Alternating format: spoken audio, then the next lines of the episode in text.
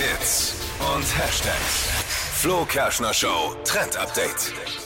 Auf TikTok geht gerade ein Trend viral, mit dem man ganz ohne Sonne angeblich braun werden kann. Und zwar durch tägliches Trinken von Karottensaft. Das ist völlig wild.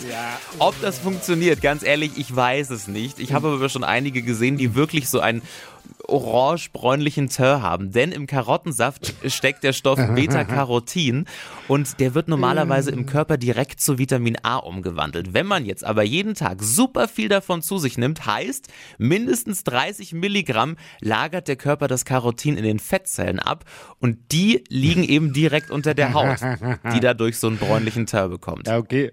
Aber wie viel, äh, 30 Milligramm Carotin, wie viel muss man da trinken? Ein Ja, ganzen See voll? Du musst schon ein bisschen was trinken und bis der Effekt dann einsetzt, äh, dauert das erst so einen Monat. Also du musst Kriegst du ja eher Durchfall. ja mindestens so drei bis vier Karotten pro Tag, damit man überhaupt was sieht. Keine Ahnung, ob das Was? klappt.